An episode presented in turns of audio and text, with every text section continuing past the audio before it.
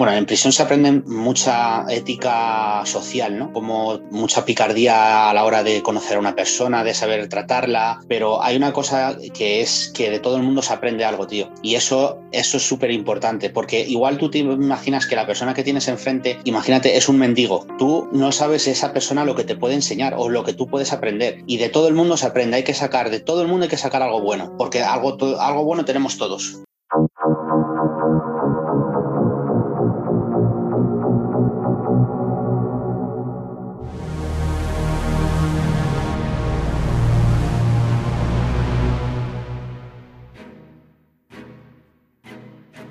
Flaco es el apodo de un conocido y mítico atracador de bancos que actuó en Madrid entre 2010 y 2013. Apodado por la prensa como el Robin Hood de Vallecas, Flaco entraba en los bancos excavando agujeros desde las alcantarillas, una técnica que aprendió de su padre.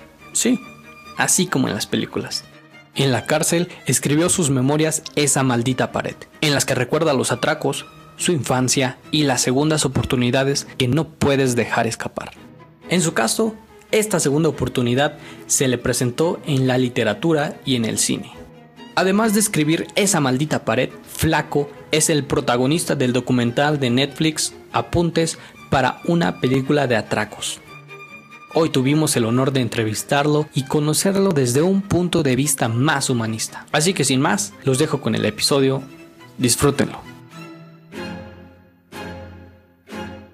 Hola Flaco, ¿cómo estás? Un placer tenerte como invitado. Hombre, el placer es mío de, quedarme, de que me deis esta oportunidad y, de hacer este proyecto tan chulo, este podcast. Y nada, bien, estoy bien. Qué bueno, de verdad me da gusto. Pues mira que qué interesante. Sé que eres vallecano, ex atracador, ex butronero, protagonista del documental Apuntes para una película de atracos en Netflix, autor de Esa maldita pared y padre de familia. Hay muchas cosas que podría preguntarte, pero varias son contestadas en tu documental de Netflix, que de verdad está buenísimo. Acertadamente por eso la revista Vogue lo posicionó en el 2018 como uno de los 10 mejores documentales del año. Así que partamos de este documental. ¿Qué ha sido lo mejor que te ha dejado protagonizar este documental y qué ha sido algo malo o lo desagradable de hacerlo? Bueno, pues lo más agradable y, lo más certero fue eh, que primeramente a mí me pilló, la primera parte del documental me pilló en prisión, entonces eh, fue una una especie de, vía de escape, de entretenimiento el carteo con Elías, el, cartearme y luego pues todos los libros que me pasó. Entonces, eh, luego la segunda parte del documental yo ya estoy afuera, se discurre de, una forma que yo nunca había estado trabajando en cine, estuve colaborando con ellos, con Elías y el equipo grabando y, luego pues lo bueno también es que yo actualmente trabajo en cine, o sea, yo no soy actor, pero sí que trabajo detrás de cámaras, montando decorados y demás. Y oye, pues del documental me ha salido trabajo de, cine, o sea que, actualmente llevo casi dos años ya trabajando en cine sin parar, que es muy difícil. Bueno, tuvimos un parón por, por el tema este del COVID, pero bueno, eh, no, me, no me puedo quejar, la verdad. Y lo desagradable, pues no es que fuera desagradable, pero sí que hubo ahí cierta tensión eh, con mi mujer, que se puede ver en el documental. Y, y bueno, hubo, pues porque mi mujer estaba muy, muy cansada de todo esto que yo había hecho. Tuvimos ahí una crisis, ella no quería que yo hiciera el documental, tampoco sabíamos tampoco ella entendía muy bien cómo iba a ser el documental, qué enfoque iba a tener, cómo se me iba a tratar. Y bueno, eso puedo decir lo más desagradable o lo que dio un poco más de problemas, porque todo lo demás eh, pues fue, fue bueno. Buenísimo. Pues igual, después de todo, tu vida ha vuelto a la normalidad. ¿Y hay algo que extrañas de tus tiempos de butronero, de atracador? Hombre, a ver, mentiría si diría que no echo de menos eh, la situación económica, porque es, es la realidad. Tampoco me puedo quejar ahora, soy un trabajador, mi mujer es otra trabajadora y bueno, pues vivimos humildemente. También es que el simple hecho de, bajar a las alcantarillas es, es como muy adictivo, eh, los túneles, las cloacas y bueno, pues de vez en cuando se, se recuerda con, con, cierta nostalgia ¿no? aquellos momentos, pero como yo digo, yo me he cortado la coleta como los toreros y, bien cortada. Sí, y hablando precisamente de esto de las finanzas, del dinero, ¿te acuerdas de tu hmm. primer atraco y qué fue lo primero que compraste o en qué gastaste el primer botín? De tu atraco? Lo primero que hice en aquel momento fue ir a un centro comercial y regalarle a mi, mujer o comprar para la casa donde vivíamos, que vivíamos en un pueblecito de Madrid, comprar una televisión que tampoco que fuese una televisión, no sé si me costó 300 o 400 euros, una televisión o 500, no me acuerdo, y comprar una televisión para ponerla en colgarla y tener en nuestra habitación una, una tele y comprar los billetes de avión para Brasil y, irnos de vacaciones a Brasil. Entonces lo disfrutaste al 100%. Sí, bueno, tampoco, tampoco he sido una persona muy, muy ostentosa de, alardear de, los lujos o cosas así, porque siempre he sido muy sencillo vistiendo, muy, hombre, a ver, pues siempre te compras un polito de marca o unos pantalones así un poco más chulos, unas playeras, pero mayormente he sido, vamos, para gente que, que ha tenido dinero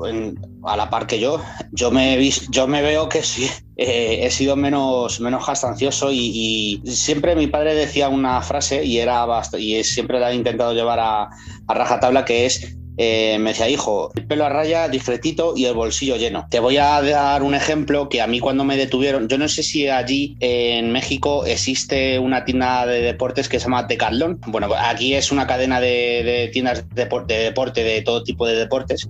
Y a mí cuando me detuvieron, yo llevaba unas playeras, no sé cuántos son 30 euros allí en México, pero pues unas playeras que se puede comprar cualquier trabajador, mm, el más humilde de todos. Eh, yo llevaba unas playeras de, la marca de esa tienda de deportes que eran baratas. Me, o sea, para, que os hagáis una idea, eh, yo tengo creo ahora más pares de playeras ahora que cuando estaba robando. Y siguiendo con la línea de los atracos, ¿qué te hacían sentir estos atracos? Es decir, ¿qué sentimientos y emociones tenías, pasaban antes y después de realizarlo? Bueno, pues mira, antes de, de atracar un banco, lo que sientes, el día antes apenas duermes o sea, esa noche, cuando sabes que ya tienes el agujero hecho y vas a entrar y te, y te va a tocar apuntar a alguien con una pistola, con un arma de fuego, yo dormía muy mal. Es, un, es una situación, un sentimiento como de que tienes que ir muy, muy, muy, muy, muy, muy despacio y mucha sangre fría, o sea, con mucho, mucha delicadeza. Y entonces, eh, una, vez que, una vez que coges al primer empleado, te da un subidón y ya cuando pues empiezas a abrir cajas donde hay dinero y empiezas a ver billetes y y más billetes y más billetes, monedas. Pues yo cogía todo, yo cogía las monedas, los billetes, yo cogía todo lo que había. Menos el dinero de los propios empleados o, clientes, me, llevaba todo lo que podía. Y bueno, pues eso ya cuando ya ocurre eso es una situación como, como de poder al máximo, o sea, es como poder levantar un camión con la mirada, o sea, es soltar una tensión, una adrenalina. O sea, yo lo asemejo, mira, quien quiera saber que se, que se sienta al atracar un banco, pues lo, más fácil es que se tiren paracaídas. O sea, sí, como dices, la adrenalina al 100%, que es como sale tu instinto de supervivencia, ¿no? Exacto. Y luego hay otra cosa también que cuando yo terminaba de atracar, yo cuando llegaba a mi casa ya contábamos el dinero y demás, ya pues cada compañero se iba con su parte, aquí se quedaban pues igual dos pistolas o una, o me quedaba yo con mi pistola o lo que fuera. Yo tenía la, cogía la bolsa del dinero, la pistola, me sentaba en el sillón y, reposaba un poco como 10, 15 minutos, me cerraba los ojos y yo me imaginaba a esas personas que yo les había apuntado con, con el arma. En cierto modo, pues, mira, tengo la oportunidad también pues de de disculparme y porque no es agradable, no es nada agradable el tener que apuntar a una persona con un arma de fuego, intimidarle y, meterle ese miedo en el cuerpo, porque esas personas han estudiado, tienen unos, unos valores en la vida de, esfuerzo, de sacrificio, y que llegue una persona como yo por la mañana que le apetezca llevarse el dinero del banco y que tenga que utilizar eh, ese medio de intimidación y, y hacérselo pasar mal a esas personas, pues no, no, tienen, o sea, yo no tengo ese derecho, eso está muy mal, pero eh, esa es lo que más puedo sentir, ¿no? Y luego el dinero del banco, pues oye, yo no lo siento, porque me lo he llevado, es una entidad y, y adiós, muy buenas, estoy pagando prisión por ello, o sea, he pagado prisión por ello, o sea que pero sí que hay un perdón a las víctimas, eh, siempre que puedo lo, digo. Sí, bien, lo he escuchado en, varias entrevistas que te han hecho, este, no sé si llamarlo arrepentimiento, pero sí esta, esta pesadez, ¿no? De, esta empatía también con las personas que llegaste a sentir. Claro, porque esas personas, eh, Alan, esas personas eh, son personas que no tienen nada que ver con la delincuencia, son personas que han estudiado una carrera, que, que han, han, estado fines de semana sin salir estudiando para poder tener ese puesto de trabajo y que venga un tío como yo y un loco por la mañana y les haga pasar ese mal trago, pues No, no es, o sea, tú puedes tener, por ejemplo, imagínate que tú tienes una hermana que ha estudiado, ha venido a España, se ha sacrificado por, tus padres se han sacrificado para que tu hermana tenga sus estudios y vengo yo y, y la pego un susto por la mañana de esas características. Pues eso no está bien, no, no, no es, no está bien, no está bien. ¿Y nunca has recibido algún, algún acto violento o alguna agresión físico verbal de alguien que te haya reconocido después? Porque ya has pasado a ser una figura pública. Y pues no muchas personas conocen tu identidad, pero pues yo creo que, bueno, al menos en, España algunos han de asumir, ¿no? Como de, ah, pues, ser el vecino, ha de ser esta persona. Sí, sí que tengo vecinos que saben lo que he hecho. Tengo, bueno, tengo aquí en mi barrio, hay parte, de, parte del barrio, tengo amigos y tal, y gente conocida que, pues, igual me, hay gente que no estamos tomando algo con gente que, que, yo conozco y que saben mi historia y viene alguien y le dice, mira, este es el flaco, tal, y claro, en Vallecas la historia ha sido muy conocida por el tema del documental, por el libro. no me reconoce todo el mundo, pero sí que tengo los vecinos, mis vecinos saben toda la historia. y hablo, yo hablo con ellos abiertamente, no tengo ningún problema. Y no, a mí me tratan muy bien, la verdad.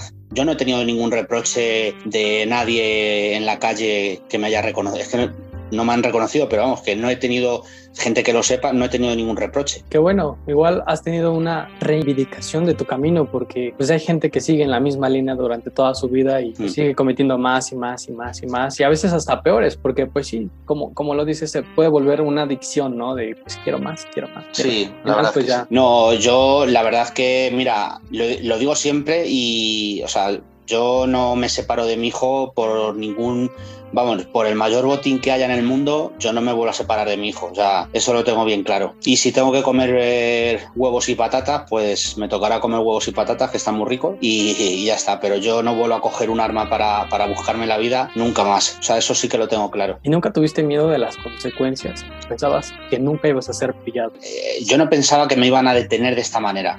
Yo sabía que algún día, si yo seguía en esto, algún susto podía tener. Algún susto me refiero, me refiero, por ejemplo, a que me vieran bajar por una alcantarilla, que me esperasen a la hora de que yo saliese, o que me parasen con la furgoneta con herramienta, o, que me registrasen en la casa pero no encontrasen nada. Pero de esta manera de pillarnos infraganti como lo hicieron, yo no me imaginaba que íbamos a tener esta desgracia. O sea, no, no entraba dentro de mis, de mis ideas. Pero vaya, también algo que, que es muy destacable es tu liderazgo, porque como viene el documento, tienes esa facilidad para ser líder. Pero como en todo trabajo en equipo, siempre es un poco complicado, pues la diferencia de, de ideas, ¿no?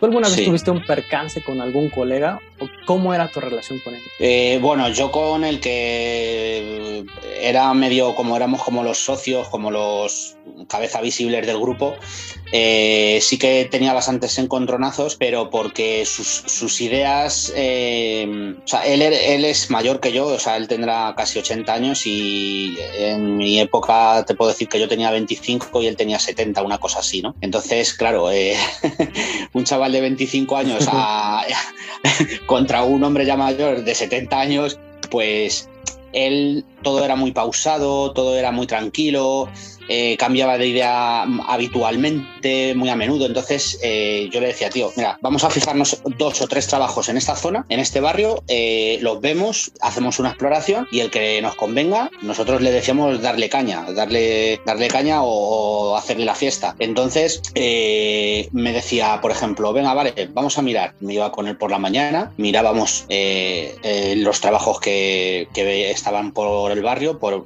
donde íbamos, y a los dos o tres días me decía que no, que ese trabajo no, que, ese trabajo es muy grande, que es de envergadura, pero digo, pero bueno, a ver, y así me las hacía dobladas, o sea, te pongo un ejemplo, ¿no? Entonces, e, ese era uno de los motivos por los que no es que discutiese con él, sino que mm, le decía, bueno, me vas a marear, tal, y no, discusiones fuertes no he tenido, o sea, no, incluso si yo los veo, los, podría saludar perfectamente y tomarme algo con ellos, pero no, no que luego tenía un compañero que es eh, sudamericano y con él muy bien, o sea, con él de lujo, o sea, muy, muy, muy bien y con los demás compañeros igual, o sea, a ver, que yo podía ser la cabeza visible porque mi socio era el que, la persona que, que se quedaba, que se quedaba arriba, o sea, que quedaba en superficie. Entonces, abajo tenía que haber alguien que se supiese mover por abajo y que supiese medir y saber dónde hay que romper. Entonces, pues bueno, pues se me catalogó como el líder o el jefe de la banda, pero era el más joven de la banda, el más pequeño. y bueno, pues fue así también por las escuchas telefónicas, por yo mandaba a hacer gestiones, oye, hay que hacer esto, esto y esto, hay que vigilar aquí, hay que poner el coche en este lado, vamos, mañana por la tarde quedamos, tal. Organizaba las citas, eh, decía más o menos un poco cómo había que hacer las cosas y pues claro, me tomaron como si fuera yo el cabeza, el cabecilla de la banda. ¿Cuántos años estuviste, cuántos años te dieron de prisión? Me condenaron a, a, siete años y medio. O sea, tenía una petición fiscal que en principio eran de 15 años. Eh, la abogada llegó a un acuerdo con fiscalía porque yo asumía los dos hechos que me imputaban y a mis compañeros eh, quedaban absueltos de uno de los hechos que, que les imputaban y solo los, los, imputaron el último atraco que, que hicimos. Eh, entonces yo recibí más condena que ellos. También estaba por medio un juicio bastante fastidioso de casi un mes. Eh, luego estaba mi mujer por medio, mi madre. Entonces yo dije, mira, yo apechugo con, con el doble de años que ellos. Ellos salen antes y adiós muy buenas y ya está. Y así fue por lo que yo fui, salí condenado a siete años y medio y ellos salieron condenados a tres años y nueve meses. Y entonces, ¿cuándo fuiste totalmente libre? Porque igual vi en tu, en tu Twitter que pues tuiteaste una fecha especial, que fue el 16 de febrero del de este año, de 2021, por ser libre de toda relación con las instituciones penitenciarias. A esto te refieres entonces, ¿no? Exactamente. Yo, yo ya no debo nada de mi tiempo a la justicia española y, y nada, es, es, una alegría porque ya pues eh, no, tienes, no tienes ningún tipo de relación con ellos, no tienen que estar vigilándote, eh, no tienes que estar, hacer unos controles cada dos o tres meses ir a firmar, eh, contarles si estás trabajando, si no estás trabajando. O sea, yo ya, como aquel que dice, no soy un ciudadano de a pie, normal y corriente. Y justamente hoy acabo de poner una, una foto de que, me, que he recibido una carta donde ya me notifican que yo estoy liberado el día 16 de febrero, una carta del Ministerio del Interior de España y acabo de subirla ahora y, nada, es, es, una alegría, de verdad. Qué bueno. ¿Y cómo influirá esto de ahora en adelante en tu vida? ¿Sí? ¿Qué vas a hacer con tu libertad de ahora en adelante? Pues hasta, pues lo que llevo haciendo desde que prácticamente salí en tercer grado, que es, eh, pues es seguir trabajando como lo estoy haciendo y cuidar de mi familia y quiero tener otro bebé y luchar y, bueno, pues intentar hacer todos los proyectos que pueda y que me salgan y, empezar a escribir otra vez, que tengo ahí alguna idea y demás. Y bueno, pues ahí vamos. ¿Y qué ha sido lo más desafiante de tu reinserción a la, a la sociedad? Pues lo más desafiante es tener que, tener que ir, por ejemplo, a un trabajo y que te pregunten por qué hay un espacio en tu currículum de cuatro años que no has trabajado. Entonces, tener que mentir porque está en España la parte de esta sociedad eh, no ve bien, no ve con buenos ojos las segundas oportunidades a personas que hayan cometido delitos. Entonces, pues yo en este caso lo que hacía era que me inventaba que yo había estado cuatro años en Brasil, mi mujer es brasileña, y les contaba una milonga de, bueno, no era una milonga porque la verdad es que mis suegros montaron allí un supermercado y entonces yo jugaba con la idea de que yo había ido a Brasil a trabajar con mis suegros que tenían un negocio allí en Brasil y estuve cuatro años eh, yendo y viniendo de España a Brasil. Y entonces eh, eso es muy desafiante porque tener que, tener que engañar y que por la, por la otra parte yo siga haciendo entrevistas, yo siga dando, eh, o sea, haciendo directos en Instagram y demás, y que algún día algún compañero o, alguien de tus jefes pueda ver eso, pues es, es jugártela un poco, ¿no? Decir, oye, tú, tío, pero es que la vida es así, o sea, no, si yo entro en un trabajo, en, un, en una entrevista de trabajo y les digo que he estado cuatro años en prisión por atacar bancos eh, y que he hecho un documental y he escrito un libro, me van a decir, tú mm, cuanto menos estás un poco loco, luego lo demás no lo sé, pero entonces, pues, el lidiar con eso es un poco complicado. Ahora ya no, ya no tengo por qué mentir. O sea, yo en mi trabajo, parte de la gente donde estoy yo trabajando lo saben y me apoyan, se han leído el libro, han visto la peli, y soy uno más y confían en mí al 100% e incluso las personas que tengo por encima mía, conmigo, vamos, yo las quiero un montón, a, son, dos chicas y, a mí me tienen en palmitas, o sea, y yo con ellas igual, muy bien. Y esto que mencionas también sobre solicitar trabajo después de salir de prisión, creo que en muchas partes del, del mundo, al menos igual en México es lo mismo. antes de entrar a algún trabajo, bueno, en muchos trabajos te piden una carta de antecedentes no penales Y pues si los tienes, pues muy, muy probable que no te, no te, ni siquiera tengas la oportunidad de agendar una entrevista. Y así es en muchas, pues muchas cosas, hasta para entrar al ejército es como, no, pues carta de antecedentes no penales. Claro, aquí, aquí hay en trabajos que no te piden los antecedentes y hay en otros que sí. A mí aquí en el trabajo donde estoy yo, en el mundo de, del cine, o por lo menos hasta lo que yo he comprobado, te piden antecedentes eh, de delitos sexuales. Yo no tengo ningún tipo, o sea, me refiero a agresión sexual, violaciones o algo así, ¿no? Sobre todo porque como hay veces que se trabajan con menores, pues eh, no puede haber una persona que tenga ese tipo de delito. Yo no tengo ningún tipo de delito de sexual ni nada de eso, entonces yo estoy tranquilo. Pues es, lo bueno que encontraste un buen lugar que te, que te acogiera, ¿no? Y también que hayas quedado ya inmortalizado en papel, en video. Sí. Y también hasta en audio, ¿no? Ya. Igual veía la semana pasada en tu perfil de Twitter una publicación que decía lo siguiente cuando de los errores aprendemos, no son errores, son experiencias. Y vaya que han sido pues una experiencia única la que has vivido desde pues ese 26 de agosto del 2013, cuando fuiste detenido pues tras perpetrar este butrón a través de las alcantarillas y entrar a la sede de Bankia. Pero sí. ¿cuál ha sido tu mayor experiencia de todo esto? Mi mayor experiencia, Alan, ha sido que, o sea, en la vida existen oportunidades y cuando te dan, te tienden una mano, tienes que cogerla, porque no sabes si va a ser la última vez que vas a tener una oportunidad o una ayuda. Entonces, luego también todo esto que yo he vivido me, me ha hecho tener mucha paciencia, ser paciente, saber esperar, porque en la cárcel el trámite que, por ejemplo, puedas hacer en la calle, que puedes hacer un trámite, cualquier gestión, una llamada, solucionar algo en media hora, una hora, en la cárcel se convierte en una semana, ¿vale? Entonces yo he sido siempre muy nervioso y muy inquieto y todo esto lo que me ha hecho ha sido tener, cargarme, cargar las pilas, pero de muchísima paciencia y sobre todo de, saber observar. Y luego hay una cosa muy importante que, que yo he aprendido en prisión,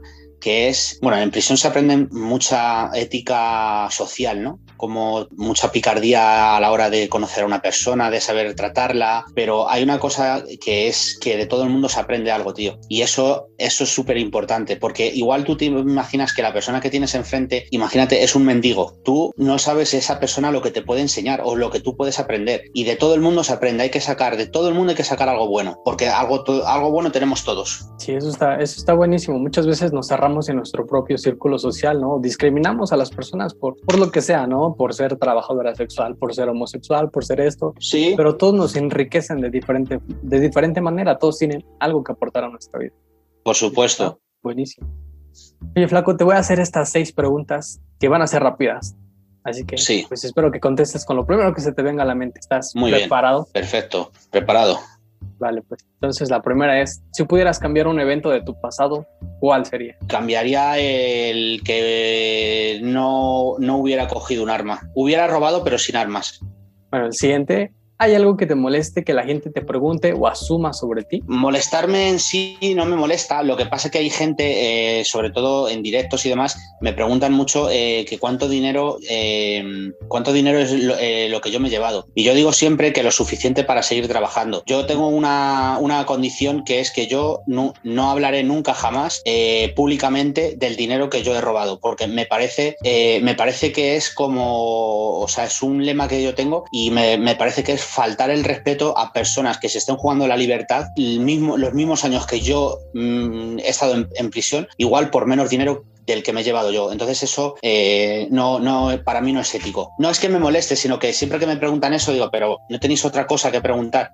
¿Cuánto dinero te has llevado? ¿Cuánto dinero te has llevado? ¿Cuánto es lo máximo? Eh, o sea, eso no, no, jamás lo diría. Siguiente pregunta, ¿te arrepientes de algo? Sí, me arrepiento de que no he visto, no he visto nacer a mi hijo y eso es una cosa que no voy a, no voy a poder recuperar y de eso me arrepiento enormemente. O sea, eso es un, no sé si se puede llamar trauma, pero eso es algo que tengo ahí interior, en el interior y, lo, lo, sufro, lo sufro en silencio, pero, pero sí, me arrepiento de eso. Y como te he dicho antes, de, me arrepiento de haber apuntado a personas inocentes con un arma de fuego en la barriga o en la cabeza y eso no, y también me arrepiento de eso. ¿Qué es lo que te hace más feliz en este mundo? El ver sonreír a mi hijo, eso es felicidad.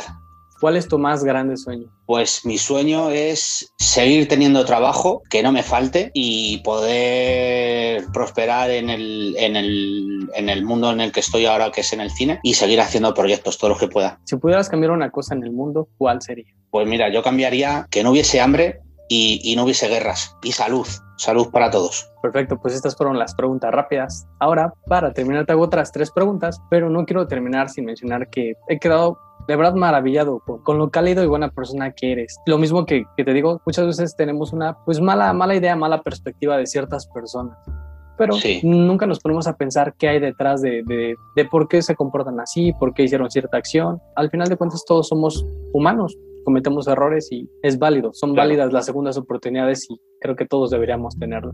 Y que como bien mencionas también en tu libro existen pues esto, ¿no? De, de las segundas oportunidades y creo que las has sabido aprovechar muy bien. Gracias por tu tiempo y de verdad mis mejores deseos en todos tus proyectos que vienen, Flaco. Muchas gracias, Alan. Ahora sí, pues finalmente esto va en cuanto a tus obras artísticas. ¿Qué sigue? Sí. Ya me mencionaste que sí has pensado en volver a escribir. Sí. ¿Y, y qué hay de, de, la serie que se aproxima basada en, en, tu libro? ¿Nos podrías contar un poquito sobre esto?